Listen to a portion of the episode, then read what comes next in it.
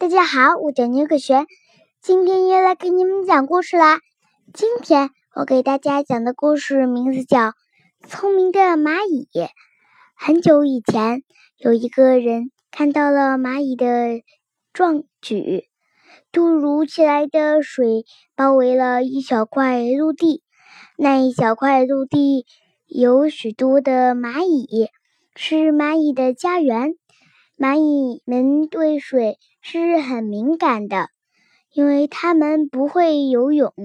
天要是要下大雨了，它们总是能够预先知道，于是就能看到它们浩浩荡荡的搬家的场面。但是这一次，它们无法预先知道，因为这一次是人祸。那个人挖开的沟渠，要浇灌他的菜园子。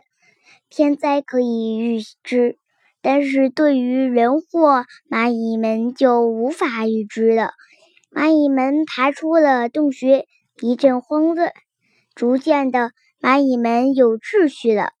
它们聚拢、聚拢，聚成了一个大大的蚂蚁团。这时候，水漫了上去。蚂蚁团就飘在了水面上，而且在微风的吹动下，蚂蚁团在水面上慢慢的向前滚动。没有一只蚂蚁松开手，蚂蚁团好像前飘，好像向前飘得很轻盈。